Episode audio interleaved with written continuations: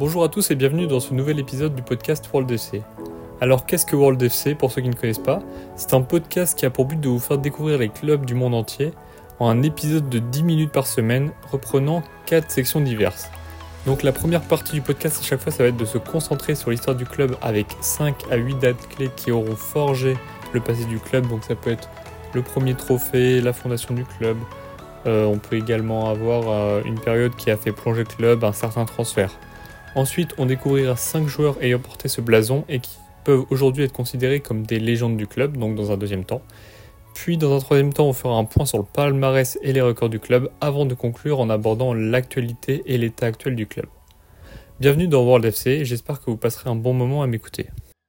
Donc bonjour à tous et bienvenue dans ce nouvel épisode de World FC dans lequel on va découvrir encore un nouveau pays et cette fois on part vers le plus neutre des pays d'Europe, là où on fait les meilleures montres et les meilleurs chocolats, en tout cas c'est leur réputation. On va partir donc en Suisse et on va explorer l'histoire d'un des clubs les plus puissants du pays, le FC Basel ou FC Bâle en français, ça dépend de la langue.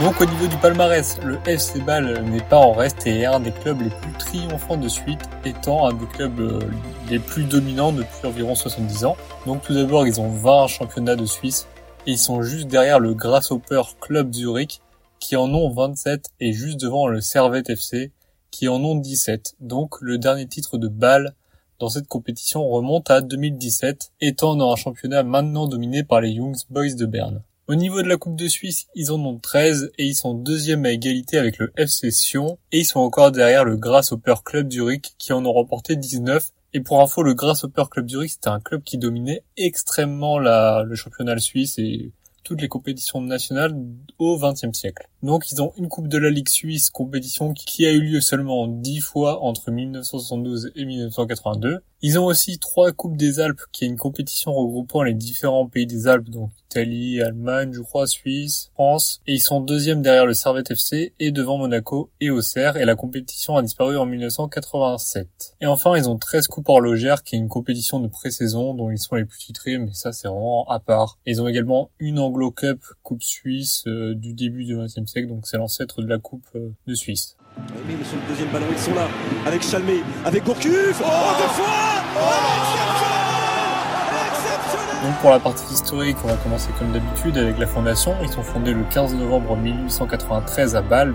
Donc ça fait longtemps et le football est arrivé avant en Suisse qu'en Italie. Et donc euh, il s'est fondé à Bâle, qui est la troisième plus grande ville de Suisse, qui se trouve tout au nord du pays, dans une partie plus germanique où la population parle donc allemand. L'équipe fera ses débuts en première division en, 1980, en 1889 et disputera seulement deux rencontres contre les Old Boys de Bâle, présents désormais en cinquième division suisse. Ce club des Old Boys a notamment créé une section de tennis au XXe siècle et sera le club formateur de la légende du tennis Roger Federer. Et j'ai essayé de savoir si les Young Boys de Berne avaient un rapport avec les Old Boys de Bâle, genre s'il y a un rapport entre les deux et j'ai pas trouvé, mais c'est marrant le, la petite symbolique. Donc retour au football avec le FC Bâle qui remporte sa première coupe en 1913 en remportant l'Anglo Cup, qui était donc l'ancêtre de la Coupe de Suisse. Ils remporteront ensuite leur première Coupe de Suisse en 1933 en gagnant contre le club historique par excellence du pays, le Grasshopper Club Zurich. Il faudra attendre 20 ans pour prendre leur premier championnat en 1953, après deux passages en deuxième division entre 39 et 42, et lors de la saison 45-46. Le club de Bâle engagera en 1965 le joueur-entraîneur allemand Helmut Benthaus, qui restera au club pendant 17 ans et qui remportera 12 trophées avec le club suisse. Cette période représente l'âge d'or du club de Basel, remportant notamment 7 titres de champion en 13 ans. Suite au départ de leur entraîneur historique, le club plongera en deuxième division en 1988 suite à des mauvais résultats et à des difficultés financières. Ils resteront longtemps en D2 avant de remonter finalement en 1994 après une saison de lutte. Les supporters du club créeront un chant appelant à ne plus jamais retourner en seconde division et ce chant est au centre de l'actualité actuelle du club en ce moment avec leur dernière, leur avant-dernière place en championnat. En 1999, le club emménage dans son nouveau stade pouvant accueillir plus de 40 000 spectateurs et quitte donc son ancien stade qu'il avait depuis sa fondation en 1893. Cette même année 1999, L'entraîneur suisse Christian Gross arrivera au club et il restera 10 ans avant de partir en 2009 à Stuttgart. Sous ses ordres, le club remportera 4 championnats et 4 coupes de Suisse avec notamment un doublé lors de la saison 2001-2002. Lors de cette saison, le club réussira également à atteindre la finale de Coupe Intertoto qu'ils perdront contre Aston Villa et après avoir éliminé les Foissins du FC Lausanne Sport en demi-finale.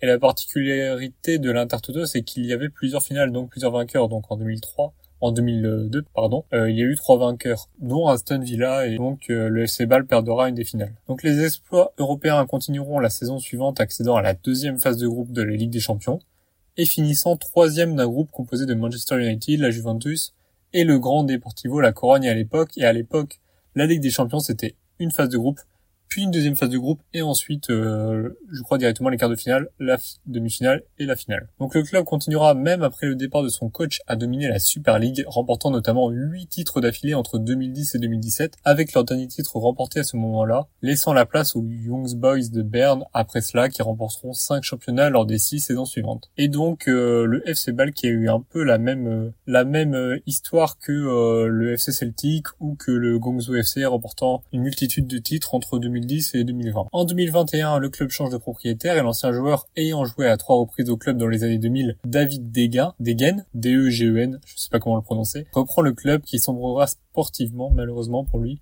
malgré une demi-finale historique en Conference League la saison dernière en étant éliminé par la Fiorentina aux portes de la finale. Le coup franc de Messi Et oui Qu'est-ce que vous voulez dire, d'accord Plusieurs joueurs importants de la scène européenne sont passés par le club suisse, comme Mohamed Salah, Manuel Akanji, Bre Lembolo, Shardan Shakiri, ou encore à une moindre échelle Andy Diouf, Noah Okashor ou Alexander Drakovic. Cependant, dans cette partie, on va parler des joueurs ayant marqué le club à vie pendant leur passage à Bâle. Donc la première légende est une légende vivante et toujours joueur de l'effectif. Le milieu offensif de 34 ans, Fabian Frey, formé au FC Bâle, jouera à deux reprises au club, donc tout d'abord 250 matchs entre 2007 et 2015, où il participera grandement aux cinq championnats remportés sur cet intervalle, et où il gagnera également trois Coupes de Suisse. Il sera également prêté au FC Saint-Gall pendant deux saisons entre 2009 et 2011, et suite à ses succès helvètes, il sera transféré au VFC Mayence en Bundesliga.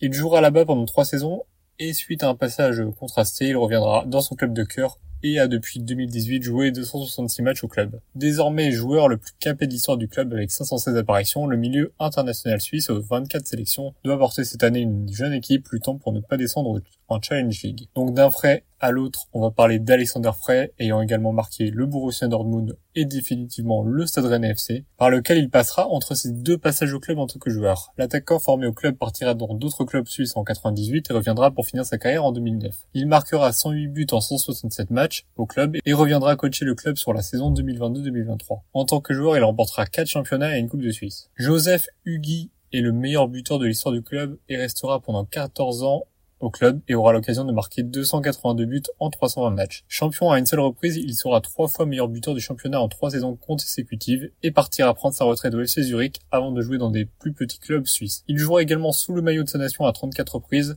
et marquera 23 buts. Walter Muchin, le libéraux d'un mètre 90, est formé au club et jouera pendant 13 saisons au club avant de prendre sa retraite. Pendant son passage, il remportera 6 championnats parmi ses 13 remportés. Et enfin, le dernier joueur est Christian Jiménez, joueur ayant évolué entre 2001 et 2005 avec le club suisse. Il arrivera tout droit de Lugano, club qu'il aura fréquenté pendant 4 ans avant d'arriver à Bâle. Une fois à Bâle, il y restera 4 ans et marquera 111 buts en 146 rencontres. Et après avoir remporté 3 championnats et été sacré deux fois meilleur buteur du club, et avoir remporté une Coupe de Suisse, l'attaquant partira pour l'OM. Et quand je parle de meilleur buteur du club, je parle en, championnat, sur une saison. Pour pour Zidane, El Magnifico, au bout, au bout, au bout, au bout, le but